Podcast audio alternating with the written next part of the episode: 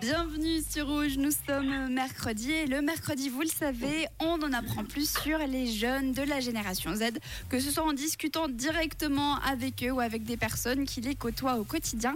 Et aujourd'hui, j'ai le plaisir d'avoir avec moi Sophie Nicole, directrice de la clinique Belmont. Bonjour. Bonjour.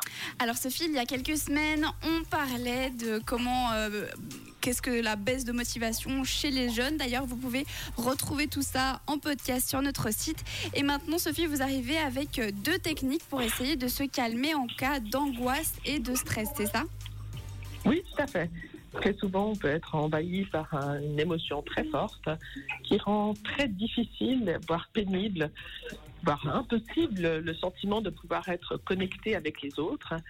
Ça peut être des grands états de tristesse, ça peut être des grands états d'angoisse ou de panique, ou ça peut être des grands états de colère. Et il y a des méthodes qui permettent de retrouver un contrôle émotionnel, ce qu'on appelle une régulation émotionnelle, qui est très important à pouvoir s'en saisir parce que Dieu sait si, quand on est très en colère ou très triste ou très angoissé, c'est extrêmement pénible.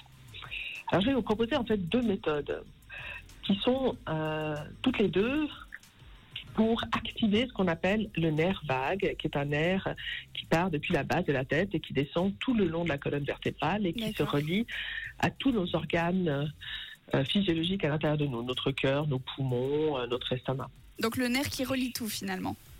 Exactement, qui est connecté à tous nos organes. Et en fait, on a toujours à l'intérieur de nous un système qui active, qu'on appelle le système sympathique, et un système qui peut calmer, qui s'appelle le système parasympathique. D'accord.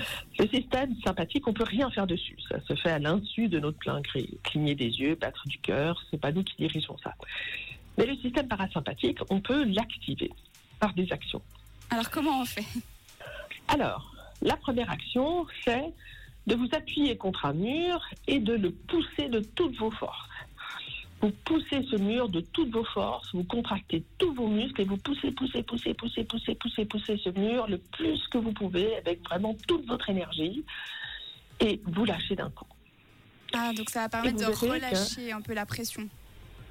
En fait, vous allez mettre une énorme force à vouloir pousser ce mur et contracter tous vos muscles. Et c'est le fait de, de tout contracter très très fort et de lâcher d'un coup qui va activer ce qu'on appelle le nerf vague et qui va vous donner un coup de comme un coup de frein très fort, comme si vous tiriez, euh, appuyez sur le frein à fond.